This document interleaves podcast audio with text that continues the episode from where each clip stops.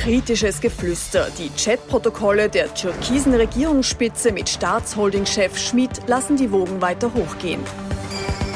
Impfen, Öffnungen und Jobs. Kanzler Kurz lässt zu Ostern gleich mit mehreren Corona-Versprechen aufwachen. Und blaue Baustelle. Zwischen FPÖ-Chef Norbert Hofer und Herbert Kickel wird der Umgangston rauer.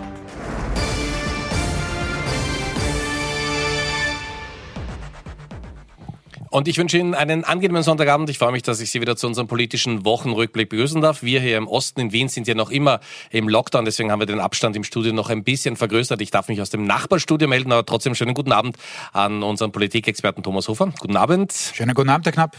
Und an unseren Meinungsforscher, der heute ganz, ganz viele spannende Zahlen mitgebracht hat. Kanzlerfrage, wie sehr wirken sich die aktuellen Skandale auch auf die Regierung und auf die Zahlen aus? Und wir reden nicht über Rapid, habe ich auch versprochen. Bitte, Hi, guten Abend und recht herzlich willkommen. Guten Abend, Herr Knapp, und vielen Dank für die Nachsicht.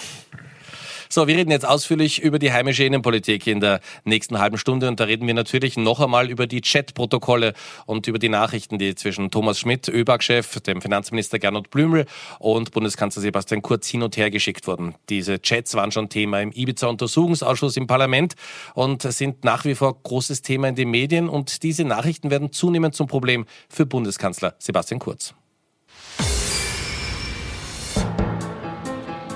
Wann werden Personalbesetzungen zum Postenschacher? Wenn man Freunden oder Familie in hohe Positionen verhilft? Wenn Posten genauso geschaffen werden, wie sie gewünscht werden? Oder doch erst, wenn Gegenleistungen ins Spiel kommen?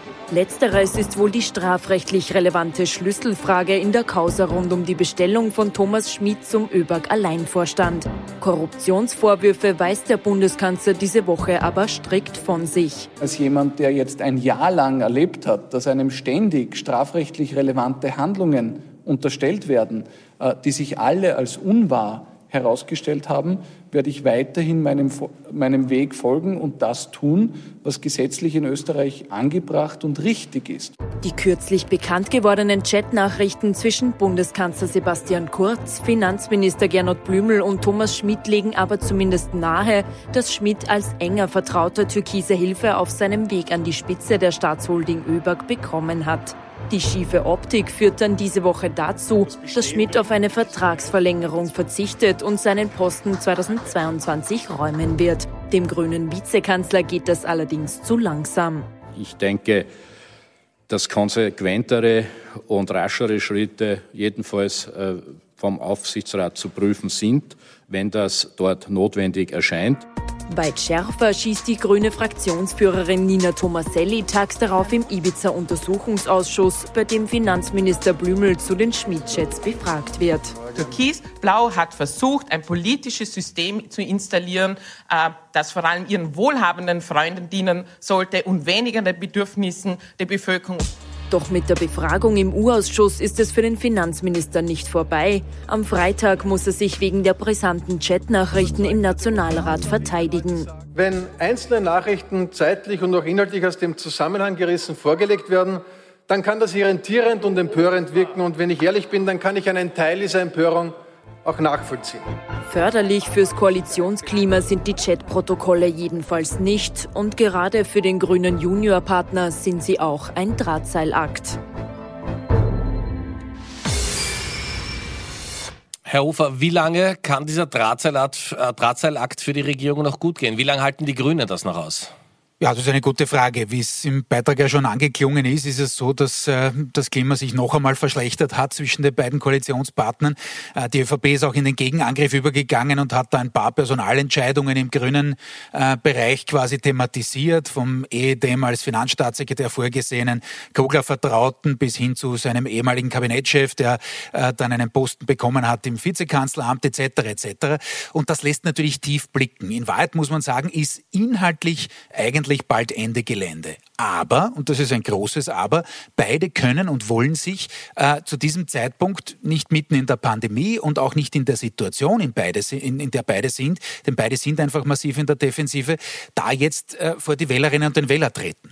Äh, das geht sich einfach nicht aus und das ist der Kit, der die beiden zusammenhält und das hat möglicherweise die Auswirkung, dass man sagt, okay, und in welchen Bereichen müssen wir jetzt doch etwas auf den Tisch legen, sodass die Leute irgendwie das Gefühl haben, dass doch was weitergeht weitergeht. Natürlich auch in der Hoffnung, Herr Knapp, darauf, dass wir, und das dürfen wir alle hoffen, aber nicht im Sinne der Regierung, sondern in unser aller Sinne, ähm, dass wir wirklich in, in, in ein, zwei Monaten spätestens wirklich eine Durchimpfungsrate zustande gebracht haben, äh, dass die Pandemie zumindest mal gefühlsmäßig eingedämmt ist. Und dann hofft natürlich auch die Regierung, also jeweils getrennt, die ÖVP auf der einen Seite und die Grünen auf der anderen, darauf, dass sich die Stimmung wieder bessert.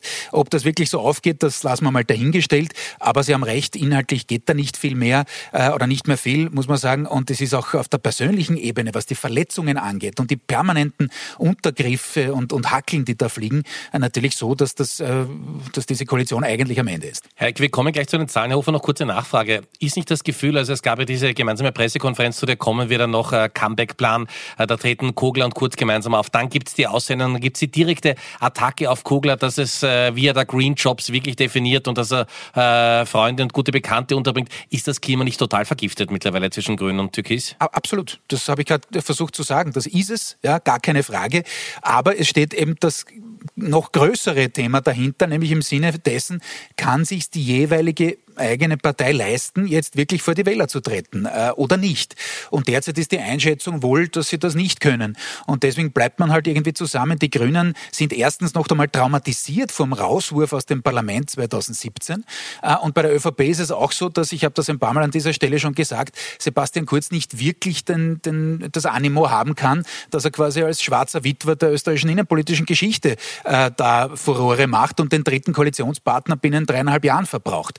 Das das ist jetzt auch nicht gerade etwas, was schlanken, einen schlanken Fuß macht. Und noch dazu gibt's die, und das wird der Kollege Heik gleich einmal unterfüttern dann mit Daten, ähm, die Zahlen, die deutlich nach unten gehen mittlerweile, noch immer auf hohem Niveau sind, gar keine Frage, da braucht man nichts schlechter reden, als es ohnehin ist. Aber schön langsam sieht man da die Einschläge aus unterschiedlichen Gründen. Einerseits natürlich wegen der, der holprigen, äh, des holprigen Managements, was das, das Impfen und die Corona-Strategie insgesamt angeht, aber natürlich auch, wie wir es im Beitrag gesehen haben, die ganzen Chat-Geschichten, die einfach jedenfalls zumindest die Stilfrage, rechtlich wollen wir es nicht bewerten, aber jedenfalls die Stilfrage und die Sittenfrage in, in dieser politischen Landschaft in Österreich schon stellen, ganz nachhaltig.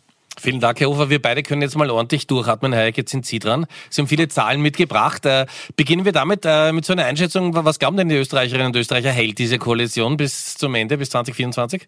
Da möchte ich gleich eins vorausschicken. Das ist immer eine, eine sehr beliebte journalistische Frage. Wie sehen denn die Österreicher, wie die Entwicklung der Bundesregierung sein wird? Ich darf Ihnen eins verraten. Sie wissen es meistens nicht. Aber es geht auch um eine gefühlsmäßige Einschätzung. Ähm, und die hat sich ähm, massiv, also massiv ist übertrieben, aber die hat sich zumindest verändert. Also wir haben zwei ähm, Befragungswellen gehabt, nämlich einmal im März ähm, 2020 und dann im, im April 2021. Und Sie sehen anhand der Balken Ja, Nein, dass sich das Klima gedreht hat. Also wir haben jetzt im April nur noch 40 Prozent, die sagen, ja, diese Regierung hält es durch bis 2024, ähm, währenddessen 52 Prozent eben gegenteiliger Ansicht sind. So. Wenn jetzt die Regierung darauf schaut, auf diese Zahlen, dann kann sie sagen, na ja, die 40 Prozent sind angesichts der Situation auch nicht so schlecht, aber da müssen wir uns jetzt die Parteiwähler und Wählerinnen dieser äh, beiden äh, Regierungspartner ansehen.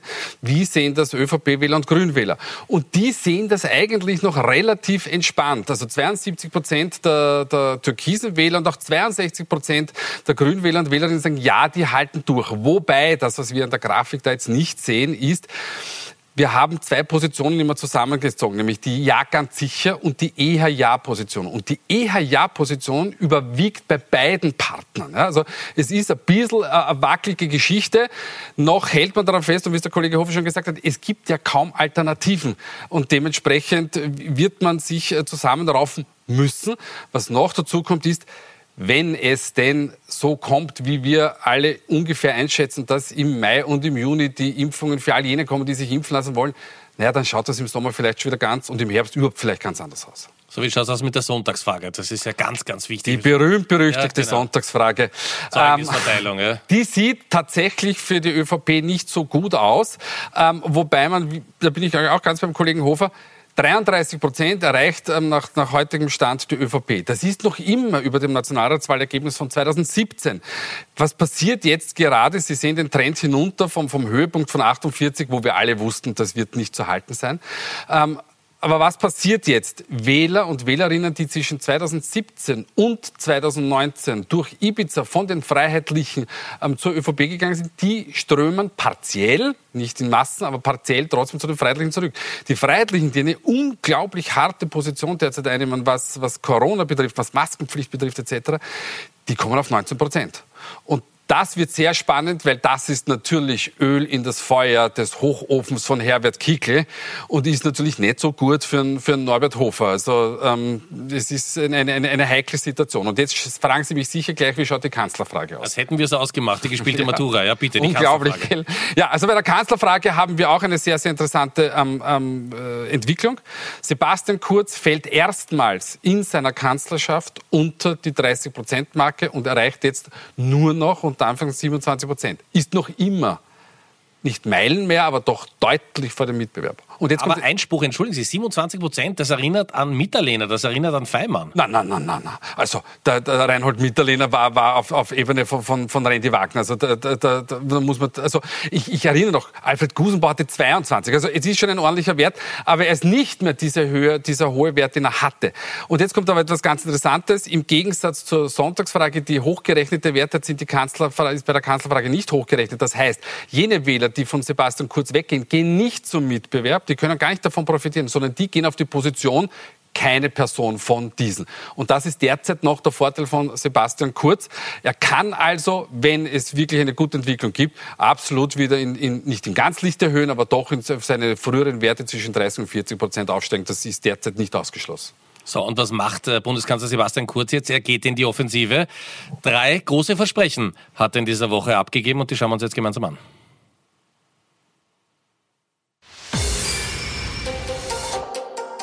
Ostern spielt bei der Corona-Kommunikation von Sebastian Kurz auch heuer eine wichtige Rolle, denn wieder gibt es Versprechen. Vor einem Jahr war es die Wiederauferstehung nach dem Fest, also Öffnungsschritte. Heuer sind es am Osterwochenende die Impfungen. Denn via Facebook kündigt Kurz an, obwohl manche Pharmakonzerne nur 50 Prozent von dem liefern, was mit der EU vertraglich vereinbart ist, werden wir in den nächsten 100 Tagen die Möglichkeit haben, jedem, der sich impfen lassen möchte, zumindest die erste Impfung anzubieten.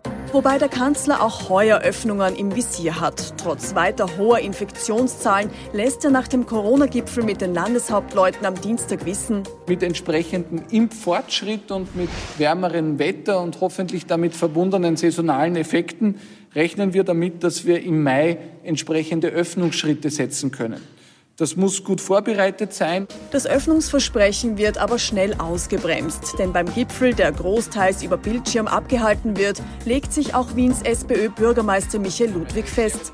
Wien verlängert den harten Lockdown. Niederösterreich und auch das Burgenland ziehen nach. Die Lage ist sehr ernst, deshalb haben wir in den drei Bundesländern der Ostregion sehr solidarisch gemeinsam beschlossen, dass wir eine Verlängerung der Schutzmaßnahmen bis mindestens 18. April äh, vorsehen. Äh, ich hoffe, dass das ausreichen wird. Kurzfristige Öffnungen wird es in Ostösterreich also nicht geben. Aber der Kanzler hat dann noch ein langfristiges Versprechen in petto. Gestern präsentiert er seinen Corona-Wiederaufbauplan. Ein Ziel dabei ist, dass wir spätestens in einem Jahr 500.000 Menschen mehr wieder in Beschäftigung haben. Wobei diese Zahl wohl vom Impffortschritt im Land abhängt. Und da wären wir dann wieder beim Impfversprechen des Kanzlers.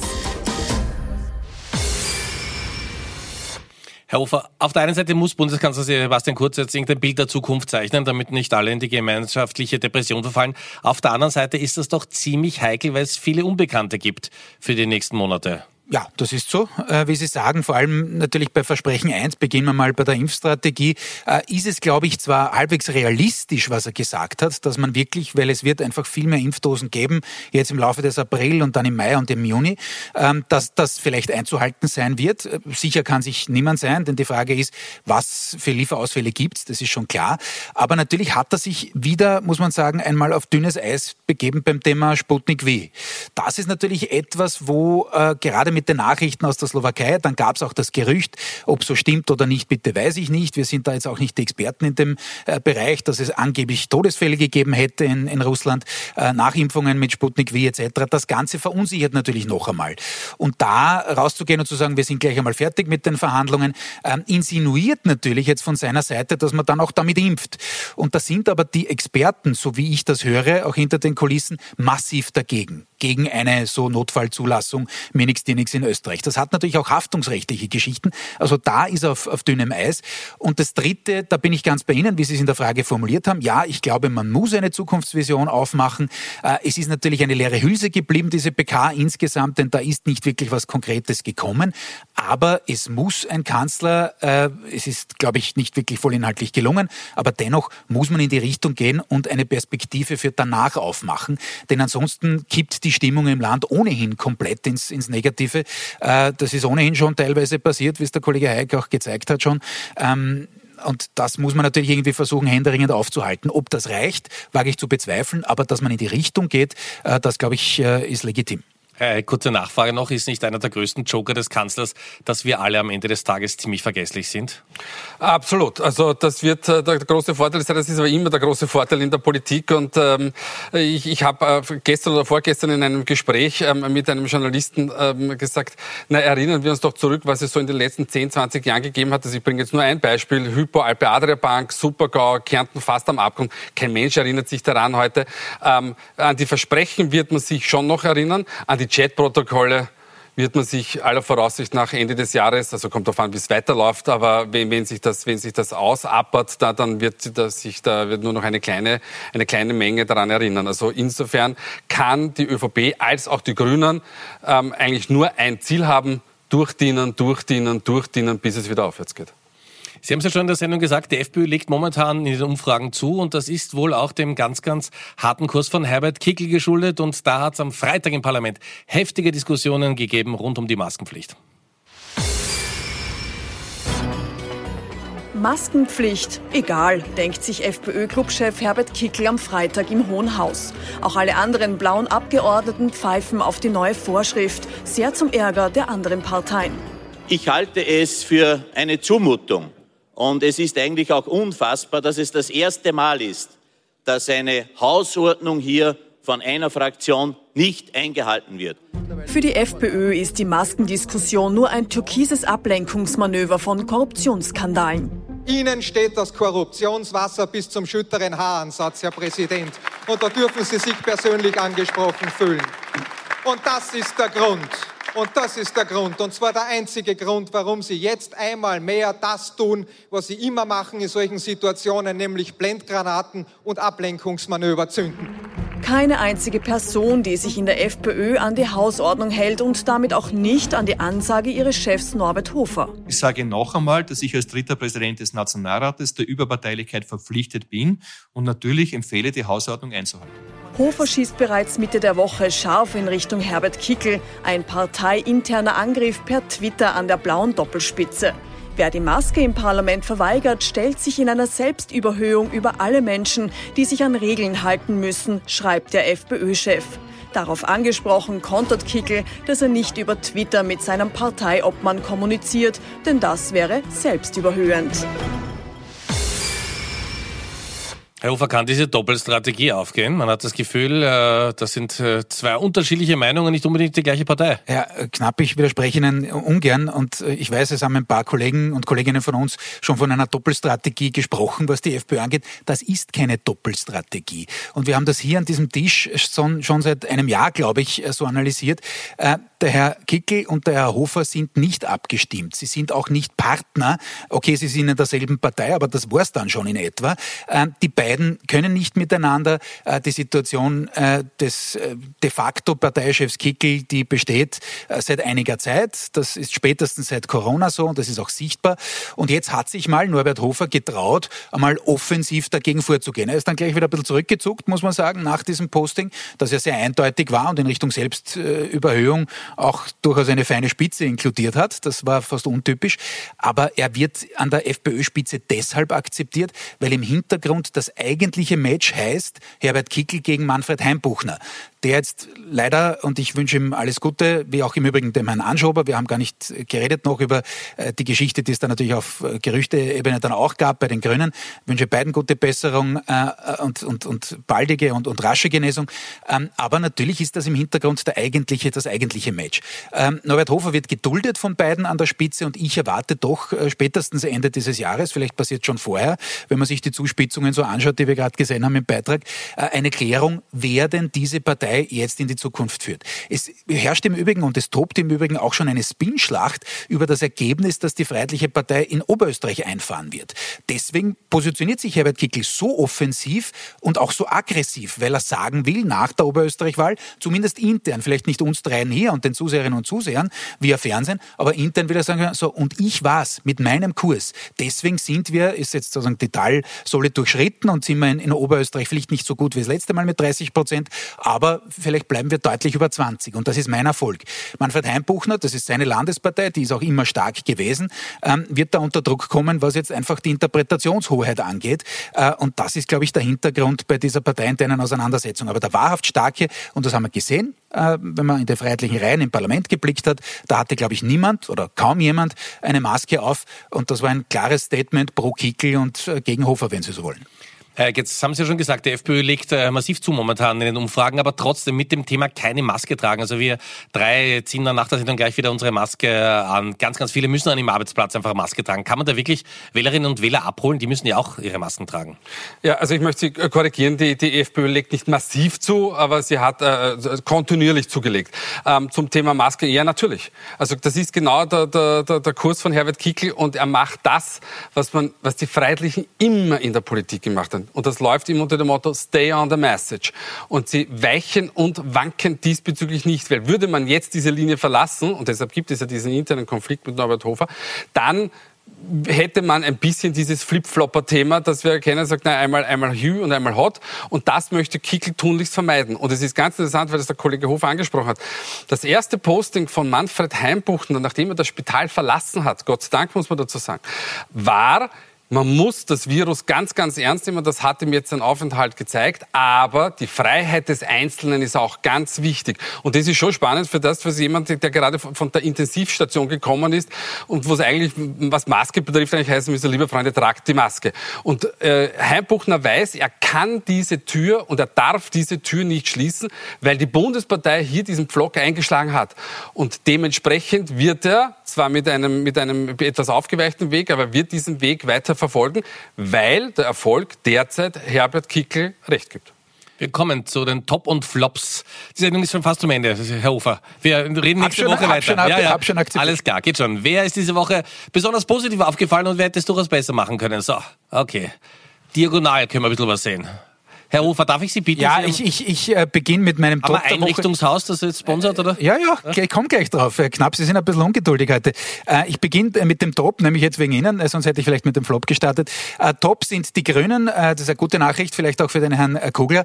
Die schlechte ist aber allerdings die, das sind die deutschen Grünen. Warum? Nicht, weil sie jetzt irgendwie was Großes geleistet hätten, sondern weil sich die CDU, CSU gerade selber wirklich der äh, großartigen Chance äh, benehmen selber oder äh, jedenfalls sich darum berauben, äh, da wieder zum nächsten Kanzler äh, zu, zu segeln. Ähm, die Chance hätten sie gehabt, aber durch dieses interne Match kommen die Grünen wirklich schon langsam sehr nahe an die CDU-CSU ran. Und das ist immerhin bemerkenswert, muss man sagen, für eine in Österreich jedenfalls kleinere Partei. Deswegen Top der Woche die deutschen Grünen. Äh, Flop der Woche das Einrichtungshaus, nein, nicht wirklich in dem Fall, sondern das ist jetzt, glaube ich, nicht tatsächlich das physische, aber doch symbolisch das Sofa ähm, äh, in der Türkei, äh, wo es diesen ja. Flop gab, ja, äh, wo sich natürlich die zwei Machos, äh, in dem Fall der Herr Erdogan, äh, aber auch noch der Herr Michel äh, von, von der EU als Ratspräsident deutlich palmiert haben, aber insgesamt das Thema einfach ein peinliches ist. In einer Pandemie, in einer Ausnahmesituation streiten wir darüber und müssen wir uns darüber unterhalten, dass jetzt die Kommissionspräsidentin da nicht sitzen darf, gleichberechtigt. Das ist in jeder Hinsicht absurd und deswegen Flop der Woche Woche, das fürchte ich, schlägt auch eine weitere Kerbe ins an, an sich schon angeschlagene Image der Europäischen Union. Herr Hayek? Ja, also ich habe mir gedacht, wir sollten Hugo Bortisch äh, noch einmal ein Denkmal setzen. Auf jeden ähm, Fall, ja. Wir können ihn uns auch hier zum Vorbild nehmen, weil er ein großartiger Erklärer und, und Übersetzer war. Und wenn wir nur einen Bruchteil dessen erreichen, was, was er da erreicht, nämlich in der Art und Weise, wie er das ge gebracht hat, dann glaube ich, haben wir hier auch einiges ge geschafft und das wäre zum Vorteil auch für die Zuseher und Zuseherinnen. Ähm, Flop der Woche ist bei mir die Bundesregierung. Äh, ein bisschen im Gegensatz zu dem, was der Kollege Hofer gesagt hat. Ich bin schon der Meinung, dass es ein bisschen mehr gebraucht hätte bei der Pressekonferenz. Ähm, Definitiv, das habe ich auch gesagt. Ja, nein, nein, nein. Vom, vom, vom Bundeskanzler und vom, vom Vizekanzler. Und ähm, jetzt beginnt dieses, dieses Hickhack auch noch nach vorne zu, zu appern, nämlich, ähm, dass der Abgeordnete Hanger jetzt die, die Grünen wegen Postenbesetzung angreift. Also es ist alles in allem ein unrundes Bild. Man kann eigentlich für die Regierung noch hoffen, reißt euch zusammen, taucht's durch, äh, es, dann kommt wirklich irgendwann Licht am Ende des Tunnels. Äh, schauen wir, wie es nächste Woche ist. Da sehen wir uns alle wieder. Ich darf mich bei Ihnen fürs Zuschauen bedanken. Danke für Ihre Analysen. Gleich meldet sich Jenny Leimer mit einem Überblick über die wichtigsten Themen des Tages. Wir freuen uns, wenn Sie in den Podcast reinhören. Kommen Sie gut durch die Woche. Bis nächsten Sonntagabend. Auf Wiedersehen.